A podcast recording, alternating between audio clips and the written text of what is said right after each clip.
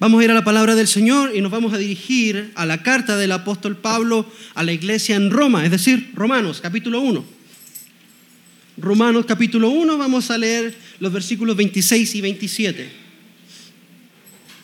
Damos lectura a la palabra del Señor en el nombre de Jesucristo. Dice, por esta razón Dios los entregó a pasiones degradantes, porque sus mujeres cambiaron la función natural por la que es contra la naturaleza y de la misma manera también los hombres, abandonando el uso natural de la mujer, se encendieron en su lujuria unos con otros, cometiendo hechos vergonzosos hombres con hombres y recibiendo en sí mismo el castigo correspondiente a su extravío. Oremos. Padre Celestial, te doy muchas gracias por esta oportunidad. Guíanos, Señor, a toda verdad por el poder de tu palabra, Señor. Nada tengo yo que entregarle al pueblo, a tu pueblo, Señor, más que tu poderosa santa palabra, Señor. Estamos hambrientos de escuchar tu voz, Señor, y de ser nutridos por el pan celestial. Enséñanos algo eterno, Señor. Enséñanos a ver el mundo como tú lo ves. Enséñanos a amarte como tú deseas ser amado, Señor, y amar a nuestro prójimo como a nosotros mismos. Ayúdanos, Señor, a tener valor en medio de una generación perversa, corrompida e inicua, Señor, que cada día más celebra al pecado y a aquel que comete pecado, Señor. Ayúdanos, Señor, a proclamar las verdades del Evangelio, aunque éstas sean ofensivas, Señor. Ayúdanos, Señor, a proclamar las verdades del infierno a un mundo que va camino al infierno, Señor, y a advertir acerca de la eterna perdición que hay en vivir una vida de pecado, Señor. Permítenos ser luz en medio de las tinieblas. No la luz que trae la filosofía, ni la ciencia, ni la medicina, ni, ni la autosuperación, sino la luz que trae el Evangelio de Cristo. Háblanos en esta mañana con poder y autoridad, te lo pedimos en el nombre de Jesús. Amén y amén. Tome asiento.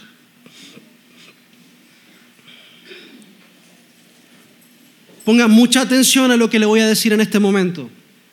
Porque el sermón que voy a predicar el día de hoy responde a un asunto que está ocurriendo en el mundo actualmente.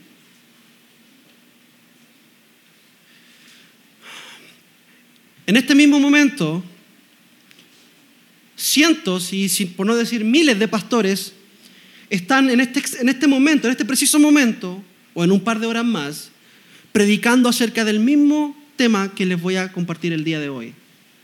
¿Por qué? Porque algo está ocurriendo en el mundo, específicamente en la nación de Canadá.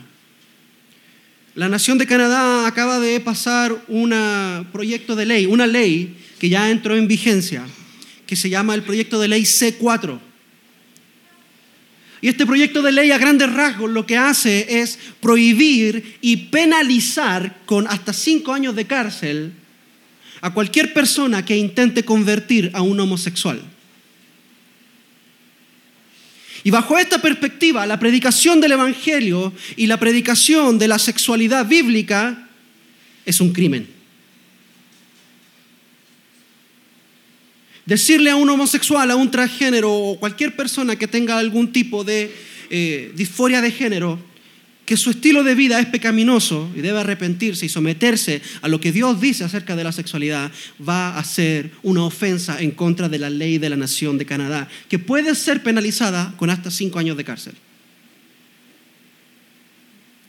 Permítame leer una carta que le envió el pastor um, Andrés de Bartolo, un pastor canadiense, a otro pastor canadiense, y esta carta se está divulgando en todos Estados Unidos.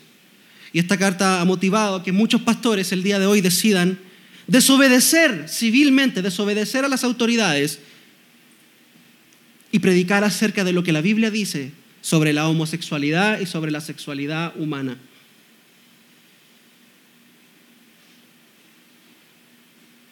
Hermano, una cosa es pararse aquí a predicar el Evangelio de Cristo, otra cosa es predicar sabiendo de que estoy desobedeciendo al gobierno y eso puede traer consecuencias para mí y para mi familia. Y este sermón no va a traer consecuencias para mí hoy, pero sí está trayendo consecuencias a muchos pastores y hermanos nuestros en Canadá y en los Estados Unidos. ¿Y por qué me he decidido unir a este, a este movimiento? Porque aunque usted no lo crea y aunque usted no se dé cuenta, todo lo que pasa al norte llega aquí al sur o en esta parte del mundo en un par de años. Y hoy la agenda de la ideología de género está fuerte en este país, pero no ha sido impulsada ni, ni, ha sido impulsada como un acto de coacción en contra de las iglesias todavía. Pero va a llegar el día, hermanos, en que va a ser ilegal hablar de lo que yo estoy hablando, al igual como lo es hoy en Canadá. Y usted y yo tenemos que estar preparados. Hoy Canadá, Estados Unidos y Europa son los países que son porque en algún momento alguien se olvidó de proclamar estas verdades. Pero también por múltiples razones más. Déjeme leer la carta para usted. Dice el pastor eh, Andrés de Bartolo, el proyecto de ley C4 pasó por la Cámara y el Senado sin ninguna oposición. Ningún miembro del Partido Conservador emitió un solo voto en contra. Recibió la aprobación real el 8 de diciembre, lo que significa que entrará en vigor después del 8 de enero. Ya lleva más de una semana en vigor del 2022. El proyecto de ley modificará el Código Penal de Canadá para prohibir la terapia de conversión. Penalizará, entre otras cosas, hacer que otra persona se someta a una terapia de conversión, promover o publicitar la terapia de conversión. Y este concepto, terapia de conversión, puede ser muy vago. Ellos podrían considerar terapia de conversión que yo le diga a un homosexual, arrepiéntase y ponga su fe en Cristo y someta su sexualidad a Él. En el preámbulo del proyecto de ley se dice que la creencia de que la heterosexualidad, la identidad de género cisgénero, es decir, eh, hombre y mujer, y la expresión de género que se ajusta al sexo asignado de una persona al nacer debe preferirse a otras orientaciones sexuales, identidades de género y expresión de género, es un mito. Es decir, que decir que el hombre nace hombre y la mujer nace mujer es un mito para los canadienses o para la ley canadiense, ¿cierto? Si yo afirmo aquí que el hombre nace hombre y debe morir hombre, y la mujer nace mujer y debe morir mujer, y que las relaciones homosexuales son una degeneración, eso, de acuerdo a la ley canadiense, es un mito. Lo que para usted y para mí es sentido común y lo que es biología 101, biología básica, para un mundo perverso es un mito. Alguien dijo por ahí que iba a llegar el día en que íbamos a tener que levantar la espada para defender la verdad de que el pasto es verde. Según la ley canadiense, a partir del 8 de enero del 2022, la creencia en el diseño de Dios para el matrimonio y la sexualidad será vista como un mito. El proyecto de ley define la terapia de conversión como una práctica, tratamiento o servicio diseñado para cambiar la orientación sexual de una persona heterosexual cambiar la identidad de género de una persona cisgénero, cambiar la expresión de género de una persona para que se ajuste al sexo asignado a la persona al nacer. Es decir, que si usted nace hombre, pero usted dice, no es que yo soy mujer por dentro, decir lo contrario va a ser ilegal. La, definición es intencionalmente amplia y claramente puede usarse contra cualquier predicador o anciano que hable en contra de la homosexualidad o transgénero y que aconseje a una persona a obedecer a Cristo y abandonar sus acciones y estilo de vida homosexual transgénero. Esto significa que a partir del 8 de enero del 2022 será ilegal predicar, enseñar o aconsejar sobre el diseño de Dios para el matrimonio y la sexualidad. Toda persona que a sabiendas haga que otra persona se someta a una terapia de conversión, incluso proporcionando terapia de conversión a esa otra persona, es culpable de un delito procesable y puede ser castigado con una pena de prisión de no más de cinco años. Del mismo modo, toda persona que a sabiendas promueva o anuncie la terapia, de, la terapia de conversión es culpable de un delito procesable que puede ser castigada con una pena de prisión de no más de dos años. El 16 de enero del 2022, es decir, hoy, hombres fieles de este país, Canadá, y muchos también en los Estados Unidos, predicarán sobre el diseño de Dios para el matrimonio y una ética bíblica de la sexualidad. Lo estaremos haciendo ilegalmente, declarando al Estado que hay un solo Dios y un Señor sobre su iglesia y que solo Cristo puede definir el matrimonio y dictar lo que se requiere en el púlpito. Nos sentimos honrados de que nuestros hermanos estadounidenses se unan a nosotros en esto. Y un hermano acá en Costa Rica también lo está haciendo. Suyos en Cristo, Andrés de Bartolo, anciano docente de la iglesia Encuentro en Canadá. ¿Qué le parece, hermano?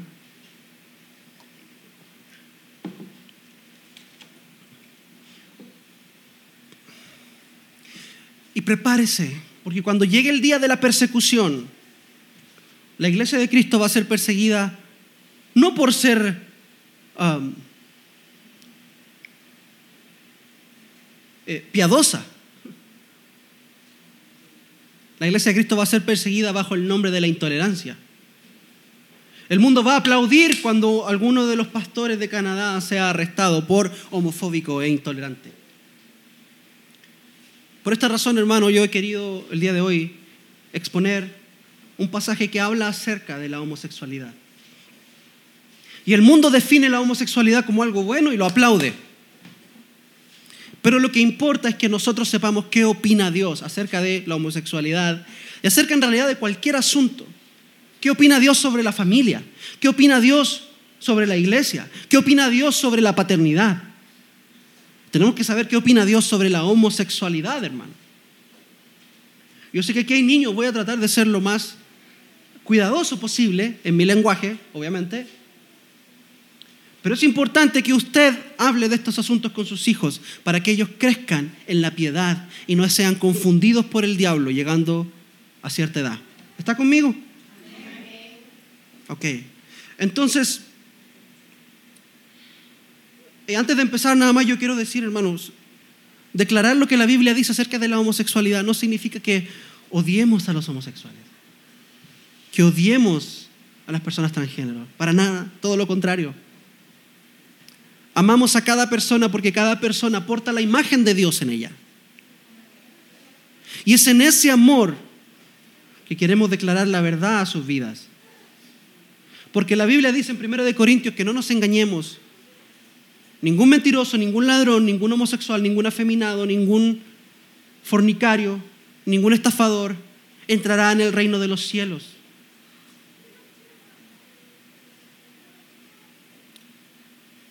Y queremos que el reino de los cielos se llene de hombres que algún día fueron homosexuales, que algún día fueron estafadores. El apóstol Pablo continúa ese pasaje diciendo, y algunos de estos eran ustedes, los de la iglesia en Corinto, algunos de los que estaban ahí sentados en la iglesia de Corinto eran estafadores, eran homosexuales, eran ladrones, eran fornicarios, eran adúlteros. Pero ¿qué nos enseña esto, hermano? Que el Evangelio de Jesucristo puede transformar al pecador más terrible de todos. Puede transformar al ladrón, puede transformar al que golpea a su esposa, puede transformar a la mujer que no puede dejar de chismear, puede transformar al homosexual, puede transformar al transgénero puede cambiar la mente y el corazón de cualquiera que se arrodille delante de Cristo y lo declare como Señor. Y si usted y yo creemos eso verdaderamente, no vamos a tener miedo. Amén. ¿Está conmigo? Ok, quédese conmigo. Tome agüita si tiene sueño. Prepárese. No va a ser un sermón muy largo, muy largo, pero Necesito toda su atención. ¿Qué es la homosexualidad ante los ojos de Dios? Romanos capítulo 1, 26 y 27 nos dice claramente tres cosas acerca de lo que Dios dice sobre la homosexualidad. En primer lugar, delante de Dios, la homosexualidad es el juicio de Dios en contra de una sociedad idólatra la homosexualidad y la degeneración de la sexualidad humana en una sociedad es el juicio de Dios sobre una nación que es idólatra. Uno de los errores más comunes que nosotros cometemos es pensar de que por el aumento de la celebración de la homosexualidad en una nación, Dios va a traer el juicio. Y decimos, Dios va a traer el juicio, vea cómo se celebra la homosexualidad en esta nación. Y la verdad es que la Biblia nos enseña que el aumento de la homosexualidad y el aumento de la celebración de este pecado ya es el juicio de Dios sobre una nación que ya ha venido abandonando a Dios hace tiempo. Que Dios juzga a una nación con este pecado. Vea lo que dice el texto en el versículo 26. Por esta razón, hay una razón que Dios los entregó. Dios entregó a una nación a sus pasiones degradantes. Vea, vea, miren un momento. Esta palabra entregó se puede usar en un sentido judicial. Es la palabra que se utiliza para referirse a un condenado que es entregado ante un juez para ser juzgado. ¿Ha visto cuando, cuando la policía arresta a alguien y lo entrega al fiscal, al alguacil, cierto? O cuando una persona comete un crimen y va y se entrega a la justicia. En este sentido, Pablo nos está diciendo que Dios entregó, ayer leímos, ayer leímos jueces una parte, y decía que Dios entregó a Israel a Madián. Lo entregó. Otras versiones dicen lo vendió. Dios entregó a esta nación a sus pasiones degradantes.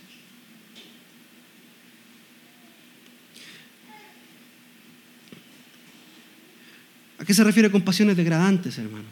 Dios entregó a una nación a sus propios deseos y son deseos que cada día van más y más profundo en el pecado. Ve, hermano, no hay nada más terrible que Dios le diga a usted, ¿eso es lo que usted quiere? Tome, aquí está. Llega un punto en la maldad del hombre en donde Dios dice, esto es lo que tú quieres, toma. Dale rienda suelta a tu maldad. Hermano, ¿y qué otra evidencia más clara de la depravación total del hombre eh, es el hecho de que cuando Dios entrega a una nación y se aleja y quita su gracia de ella, esta nación se sumerge más y más y más y más y más en la maldad.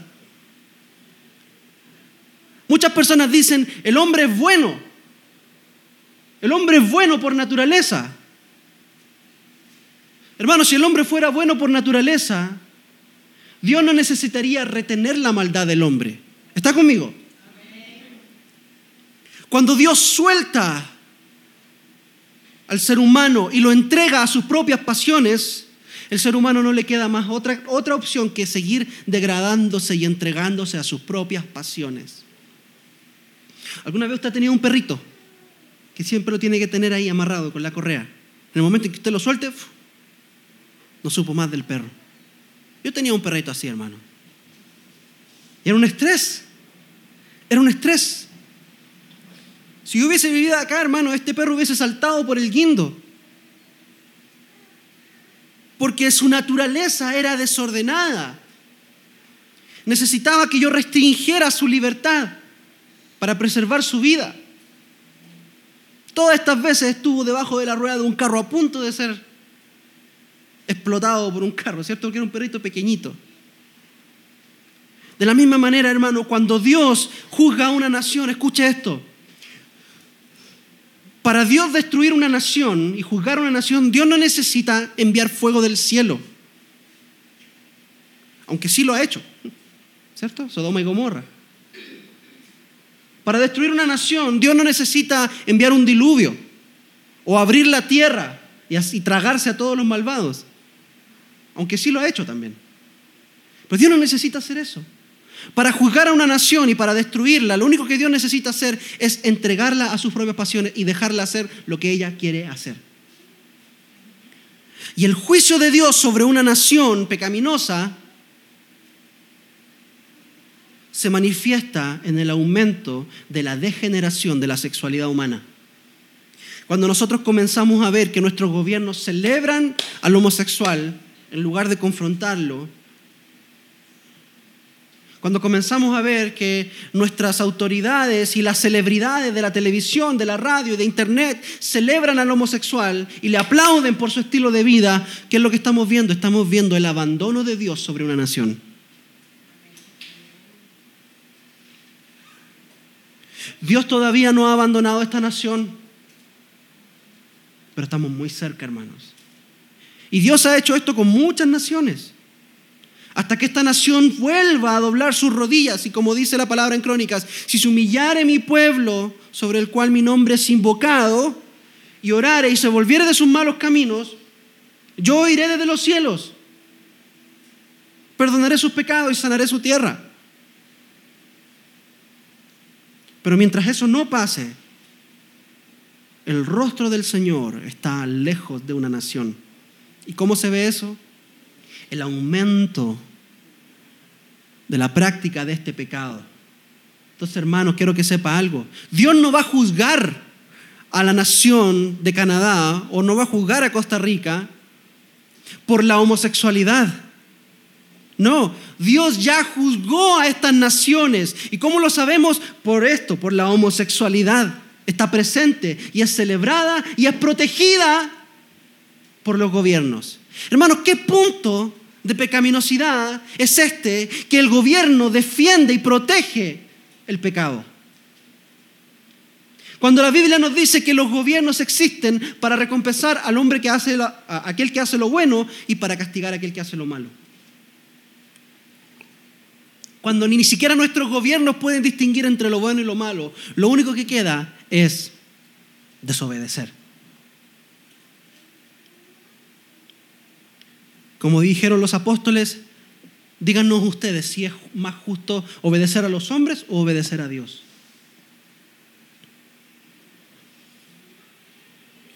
Ahora, ¿cuál es la razón de que Dios envía el juicio en la forma de la degeneración de la sexualidad? Pablo dice ahí en el versículo 26 al principio, por esta razón, ¿cuál razón? La razón la encontramos en el versículo 18 en adelante. Permítame leer, leer para usted, si no lo tiene ahí, no importa, escúchelo. Dice, porque la ira de Dios se revela desde el cielo contra toda impiedad.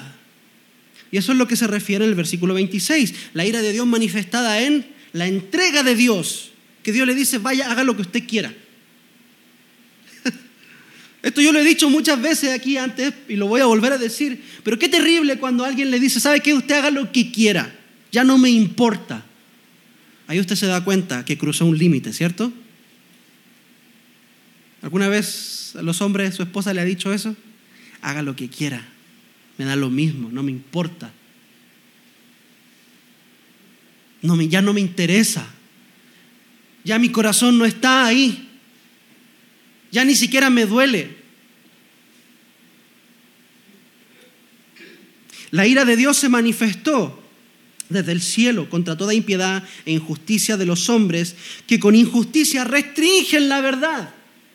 Ve hermano, el pecado del hombre no es que él no conozca la verdad. No hay ningún ser humano que pueda decir, yo no sabía que Dios no existía. No, ellos restringen la verdad.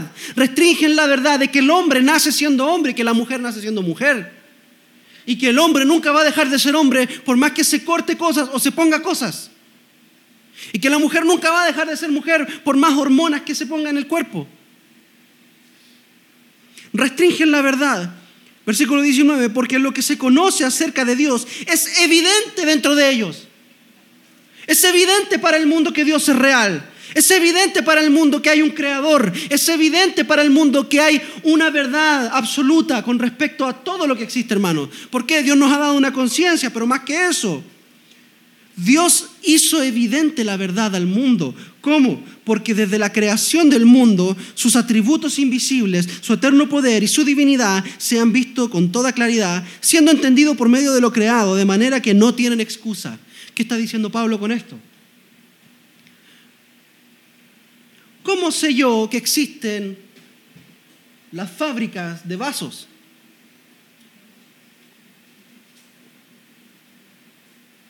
Hermano, yo sería una persona muy, muy necia si yo le dijera a usted, no existen las fábricas de vasos.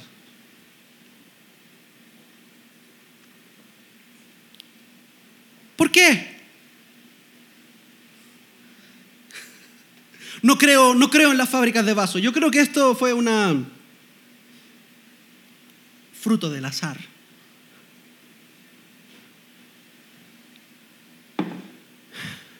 Por eso Salmos dice que el necio dice en su corazón no hay Dios.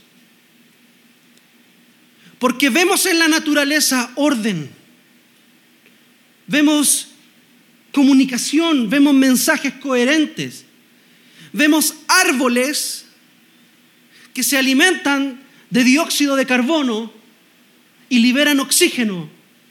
Y vemos seres humanos que se alimentan de oxígeno y liberan dióxido de carbono. Vemos orden, vemos equilibrio. Usted sabe que si la Tierra tuviera una inclinación mayor de la que tiene, no podría existir la vida en la Tierra. Si estuviera alejada un poquito más del Sol, no podría existir vida en la Tierra. Si estuviera un poquito más cerca del Sol, no podría existir vida en la Tierra.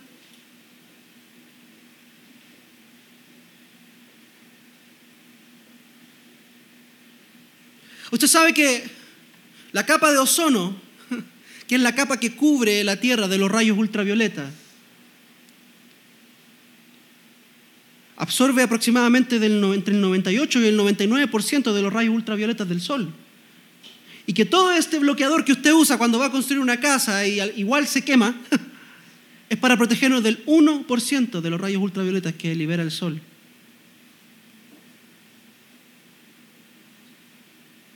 Un poco menos de ozono, hermano, en la Tierra. Y usted y yo estaríamos fritos, fritos, literalmente fritos. Y para el mundo que no se quiere someter al Señor, ellos dicen, no, esto es producto del azar. Es tan ridículo, hermano, como agarrar un montón de sopas de, sopas de letra, de estos, de estos, eh, de estos em, eh, ¿cómo se llaman? De estas pastas de letra, arrojarlas al cielo y creer que al caer van a formar un libro coherente. Esa es la lógica del mundo, que con su injusticia reprime la verdad. Y la Biblia nos dice que Dios ha hecho evidente su poder, su verdad, su justicia a través de la creación. Pero, pero, el versículo 21 nos dice que aunque conocían a Dios, aunque le conocían, aunque sabían que Él estaba ahí, sosteniendo el mundo con su mano, no le honraron como a Dios ni le dieron las gracias, sino que se hicieron vanos en su razonamiento y su necio corazón fue entenebrecido, profesando ser muy sabios, muy científicos, se volvieron necios y cambiaron la gloria del Dios incorruptible por una imagen en forma de hombre corruptible, de aves, cuadrúpedos y reptiles. En lugar de adorar al Creador, adoraron a la creación. Y por esa razón, el versículo 26 dice que Dios los entregó a sus pasiones vergonzosas. ¿Qué es la homosexualidad, hermanos? La homosexualidad es el juicio de Dios en contra de una nación idólatra de una nación que aún viendo la mano de Dios, le da la espalda. Escúchenme ustedes que están acá. Ustedes que tienen familiares que todavía están resistiendo al Señor. No hay orgullo más grande que ver a Dios obrando en su vida y aún así darle la espalda. Horrenda cosa es caer en las manos de un Dios vivo. Y es tiempo es tiempo de hablarle a aquellos familiares que nosotros tenemos o a aquellos que hijos o amigos que han visto la mano de Dios claramente obrando en sus vidas, que han recibido sus bendiciones y aún así le dan la espalda. Ya es tiempo no de decirle cuándo va a venir a la iglesia, es tiempo de decirle Dios va a traer juicio sobre tu vida si no te arrepientes. Y te lo digo porque te amo, porque horrenda cosa es caer en las manos de un Dios vivo. Todo tiene su tiempo, hermano. Y hay un tiempo para invitar con amor. Hay un tiempo para hablar con amor. Y hay un tiempo de levantar la voz profética como Juan el Bautista y decir, el hacha está puesta a la raíz de todo árbol que no da buen fruto. Usted que ha visto la gloria de Dios en su mano, la gloria de Dios en su vida, la mano de Dios sobre su familia, y aún está caminando con tibieza, es tiempo de caminar ¿En lo frío o en lo caliente? Porque la ira de Dios se manifiesta sobre todo aquel que conociendo a Dios no le honra como a Dios. Y por esa razón las naciones están llenas de este pecado, de la degeneración de la sexualidad humana. La Biblia dice que antes de la caída viene el orgullo. Y la idolatría, hermanos, es la expresión más grande de orgullo. Decirle al Creador que no lo necesitamos, hermano. Decirle a aquel que sostiene nuestra vida en sus manos que no le necesitamos.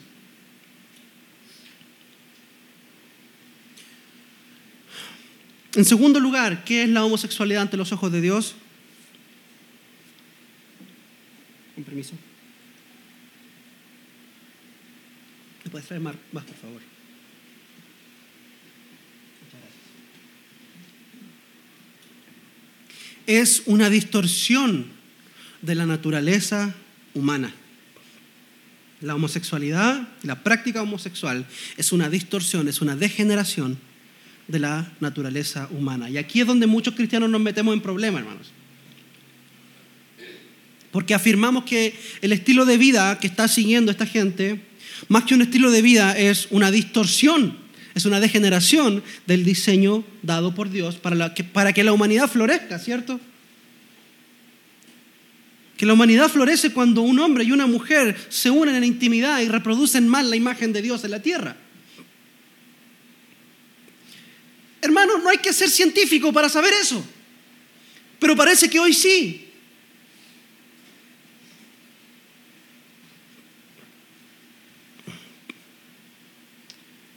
Vea, veamos lo que dice el pasaje en el versículo 26. Gracias, mi amigo. Que Dios te bendiga.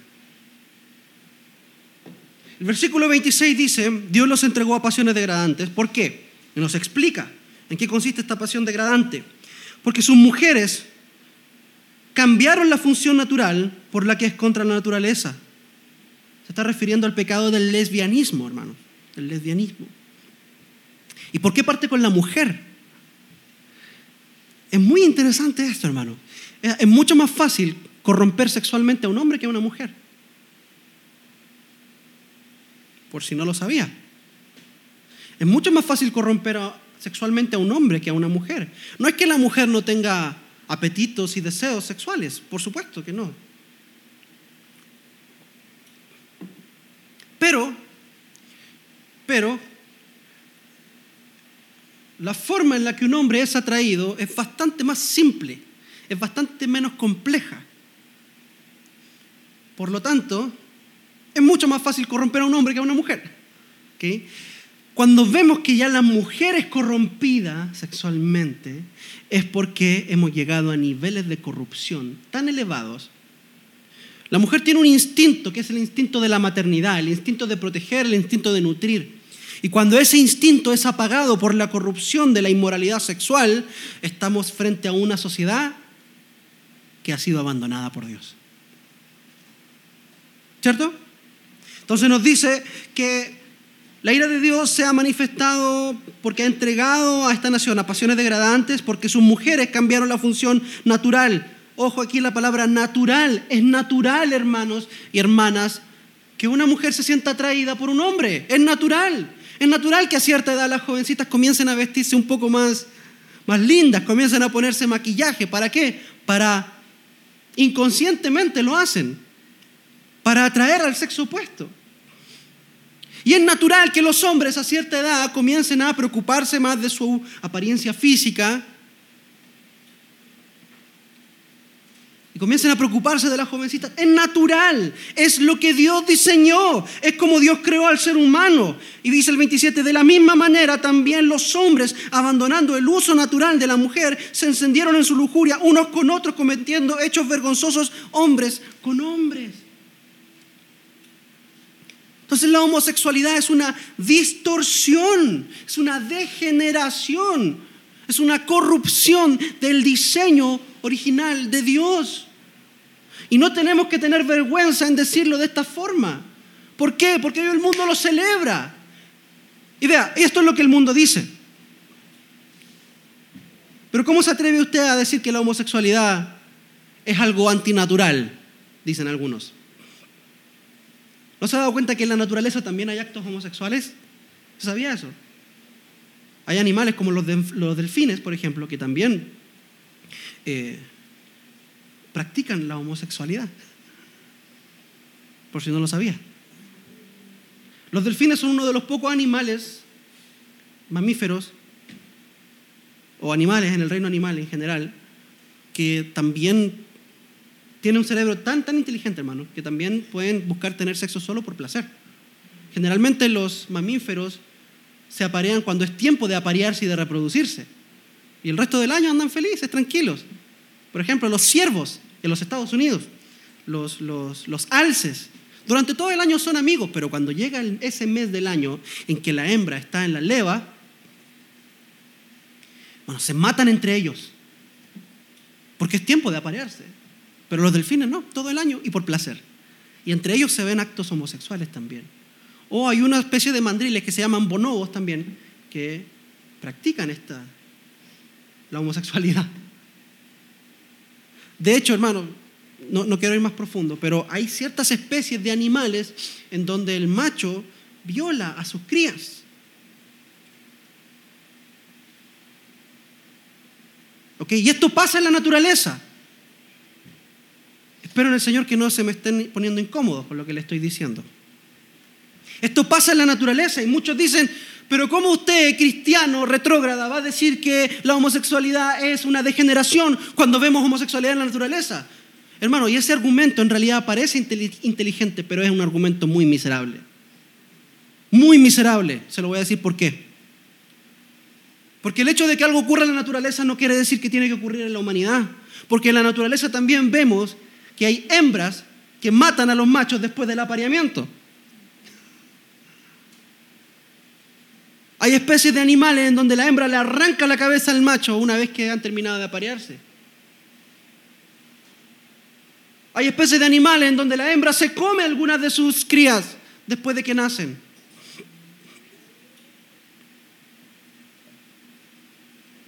Como le decía, hay especies de animales, mamíferos, en donde el macho abusa de sus crías.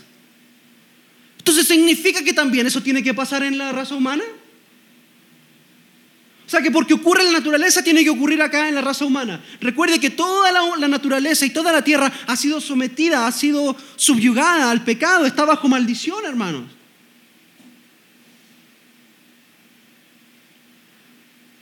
Entonces, el hecho de que los delfines hagan cosas y los bonobos y los monitos y todo eso hagan cosas no significa que nosotros también debemos hacerlas.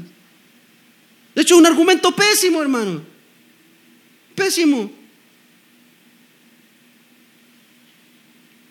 Ve a mi gato. Mi gato, si no estuviera castrado, quizás andaría por allá dejando embarazadas gatas y viniéndose de vuelta y no haciéndose responsable. ¿Significa que yo también puedo ir y dejar embarazadas a todas las muchachas que se me ocurra y no hacerme responsable? Claro, porque está en la naturaleza. Bueno, algunos hombres lo hacen, ¿no? Se creen gatos.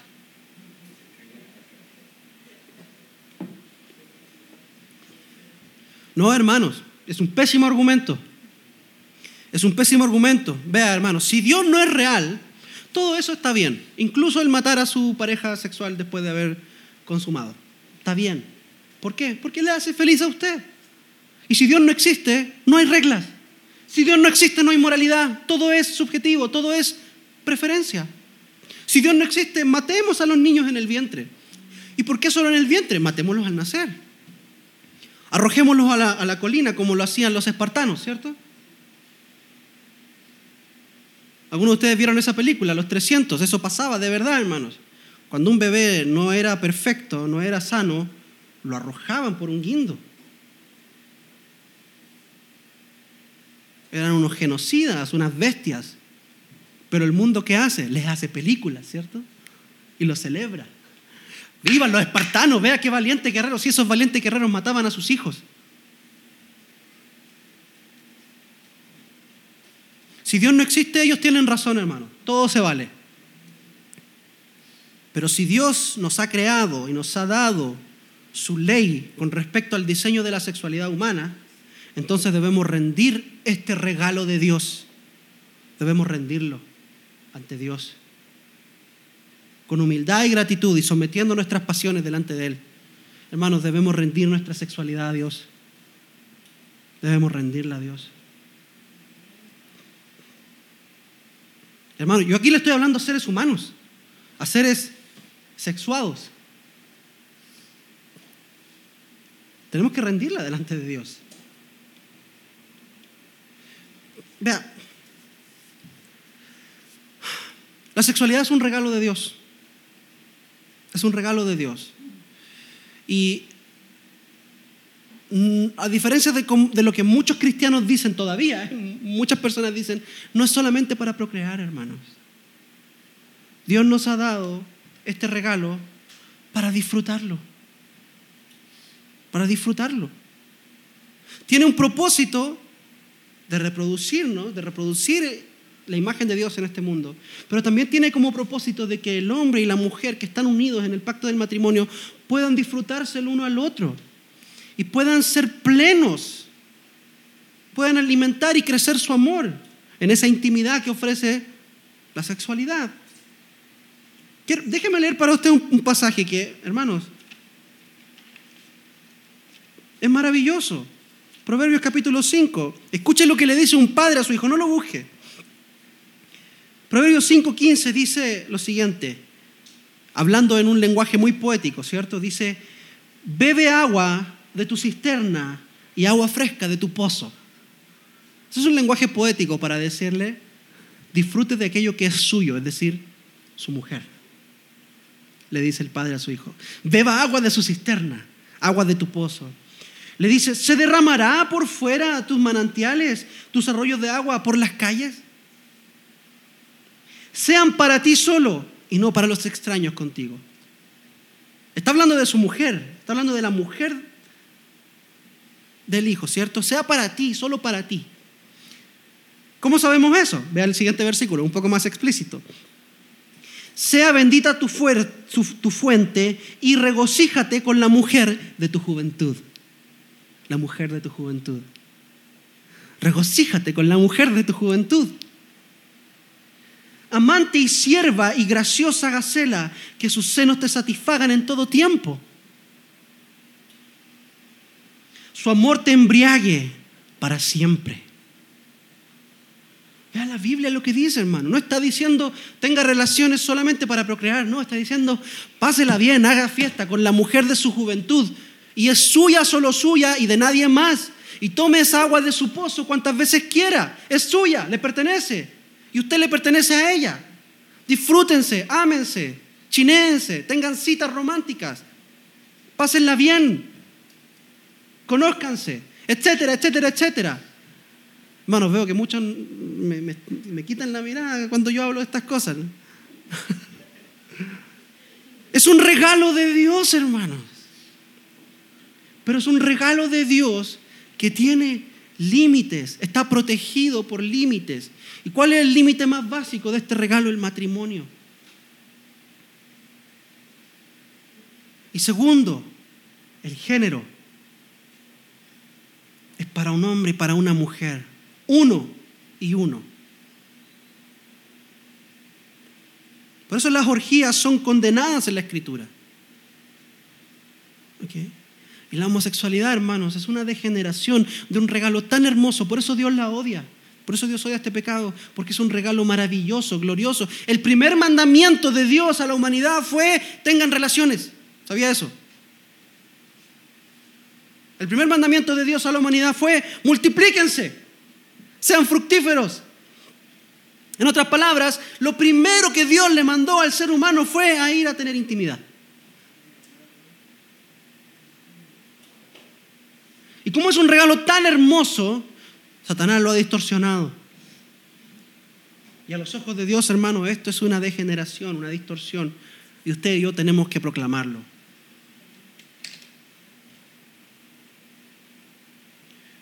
En último lugar, ya con esto voy cerrando. Espero que esto le esté animando, hermano. Espero que esto realmente le esté animando. ¿Ok? En último lugar,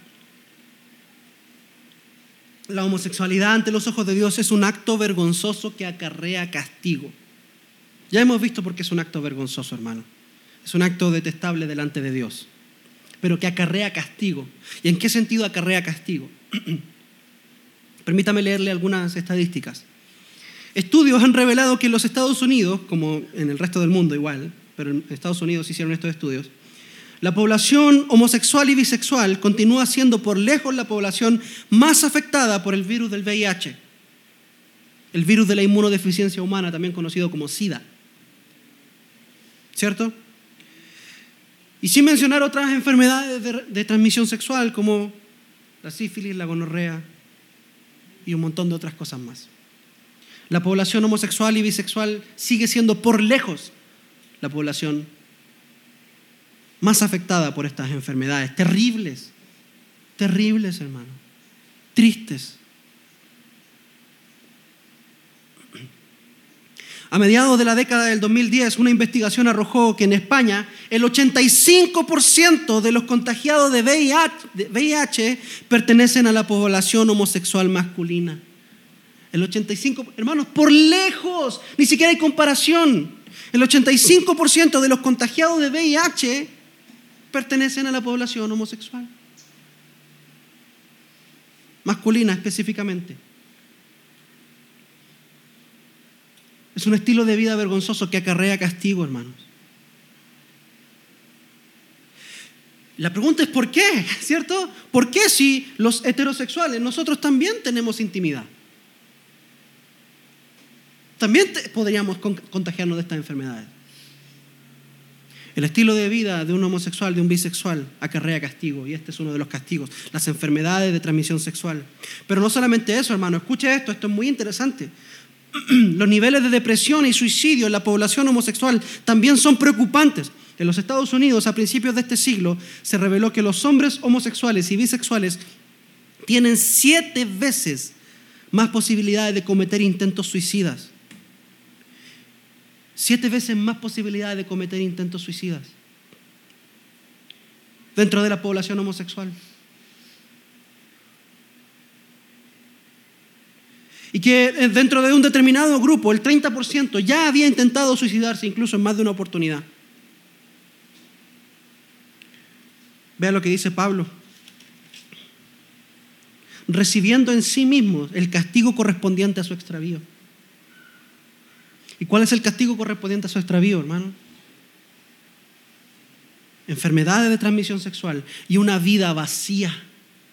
Una vida vacía que lleva a la muerte al suicidio. Hermano, y estos grupos podrían seguir levantando, porque lo hacen hasta el día de hoy, los niveles de suicidio y de intentos de suicidio y de depresión en la población transgénero también son altos, pero ellos dicen, estamos tristes, estamos deprimidos porque la sociedad nos rechaza. ¿Me está escuchando? La sociedad nos rechaza, dicen ellos, la sociedad nos apunta con el dedo. ¿Perdón? ¿La sociedad te apunta con el dedo? Acuérdese cuando ganó Carlos Alvarado, hermanos. ¿Quiénes fueron los que salieron a celebrar allá en el centro de San José? ¿Los rechazan? Perdón, en Chile acaba de ganar el candidato que está por todas estas perversiones, que quiere asesinar a nuestros hijos en el vientre. Los rechazan, perdón, pero en, en California también es ilegal la terapia de conversión terapia de conversión, un término que ellos inventaron para referirse a cualquiera que hable en contra de estos pecados. En Europa está lleno de este pecado, hermano. La sociedad te rechaza, perdón. La sociedad te aplaude. Muchos transgéneros, una vez después de que han pasado por todo su proceso de transición, proceso hormonal y de operación, aún continúan con su depresión y muchos de ellos aún después de eso se suicidan igual. ¿Sabe por qué?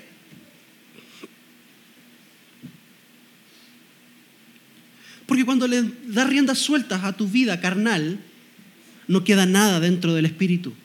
Si solamente vives para satisfacer tus deseos carnales, tu espíritu y tu alma está vacía, está débil. Hermanos, si usted solamente vive comiendo azúcar y azúcar y azúcar y azúcar y azúcar,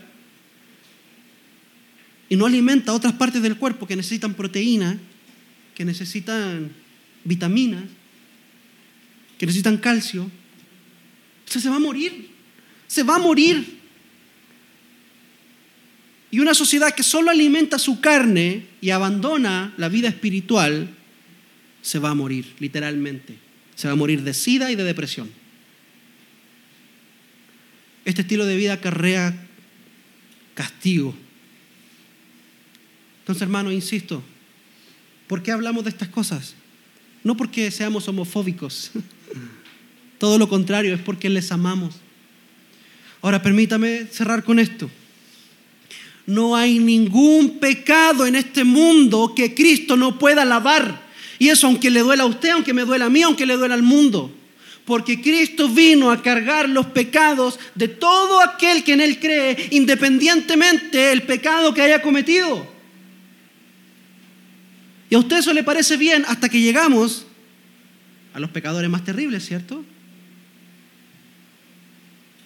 El otro día alguien me mandó un correo y me preguntó, ¿por qué Dios se enojó tanto con Saúl, pero perdonó a David, que fue un asesino, un genocida, un violador? Y mucha gente quería ver a, David en el infierno, porque fue un violador, hermanos. Fue un asesino. La gracia de Cristo, ¿está conmigo, hermanos? La gracia de Cristo es escandalosa. La gracia de Cristo no es como la gracia suya.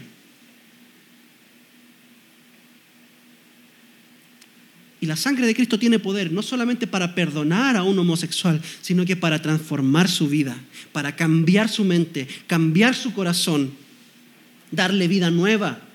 Pero para eso usted y yo necesitamos ser valientes y proclamar el Evangelio de Cristo a todo aquel que se nos atraviese, sea homosexual, sea ladrón, sea piedrero, sea indigente, sea hombre de negocios, sea rico, sea pobre, sea costarricense, nicaragüense, argentino, peruano, chileno, boliviano, gringo, canadiense, lo que sea.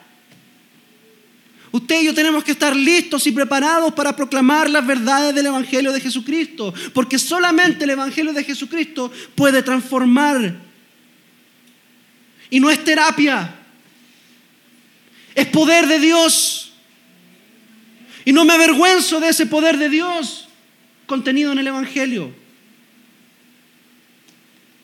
Depende de usted y depende de mí. Amar a nuestro prójimo hablando la verdad. Cuán terrible sería, hermano, que la casa de su vecino se esté quemando y él esté durmiendo y usted está viendo cómo se quema y usted no hace nada. Usted no hace nada. Eso somos nosotros cuando vemos a un homosexual, vemos a cualquier persona, hermano. Cualquiera, ya, ya, no me voy a enfocar en los homosexuales. Cualquier persona muriendo en su pecado y usted y yo no hacemos nada. ¿Por qué? Por miedo al que dirán. Por vergüenza. Ay, es que, es que yo, yo sé la vida que vivo. Entonces, si yo me pongo a hablar de Cristo, van a decir, ay, mira el hermanito, ¿cierto? Algunas personas se, se avergüenzan de su propio testimonio. Saben que están viviendo yendo a la iglesia, pero no están dando buen testimonio y por tanto no hablan de Cristo. Peor aún. Abra su boca. Ame a su prójimo. Diga la verdad. Porque vivimos en tiempos en donde el mundo ya no va a aguantar más escuchar de Cristo. Y por esa razón estudiamos Hebreos, por esa razón estudiamos Santiago, por esa razón estudiamos todos los libros de la Biblia que hemos estudiado, porque son libros dados al pueblo de Dios en tiempos de persecución, tiempos que vienen para esta nación, para usted y para mí. Así que prepárese. Amén. Que el Señor nos ayude. Póngase de pie. Señor, te doy gracias porque nos ayudas y nos guías.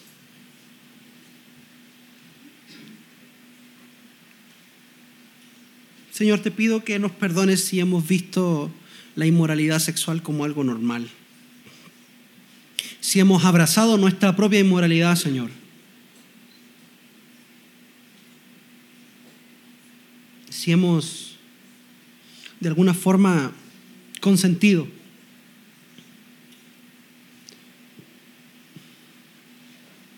te pido que nos perdones, Señor, y que nos ayudes a someter nuestra sexualidad a tu voluntad. Yo te pido, Señor, por aquellas parejas de esta iglesia que no están casadas, te pido que les ayudes. Yo sé que muchos de ellos desean caminar contigo y las circunstancias de su vida, las circunstancias de un esposo, de una esposa incrédulo, Señor, y el compromiso con una familia, le impiden, Señor, le impiden unirse en el vínculo del matrimonio. Pero yo te pido, Señor, que aquellos que realmente quieren caminar contigo, tú respondas a esta oración. Tú respondas a esta oración hoy y les ayudes a vivir una vida de honra, un testimonio limpio delante de ti y delante de los hombres. Te pedimos por nuestros hermanos, los pastores en Canadá, que hoy están hablando valientemente la verdad. Te pedimos, Señor, por el pastor James Coates. Te pedimos por el pastor Andrés de Bartolo, Señor. Te pedimos por el pastor John MacArthur en los Estados Unidos. Y todos los pastores que están levantando la voz por el Evangelio Santo de Cristo, que no puede ser transado ni vendido. Te doy gracias por aquellos hombres valientes, Señor. Y te pido que levantes más hombres valientes en esta nación, que hablen la verdad sin miedo, sin vergüenza y con amor. Te amamos, Señor. Te amamos Dios. Ayúdanos siempre a vivir sometidos a ti. Te lo pido en el nombre de Jesús. Amén. Y amén.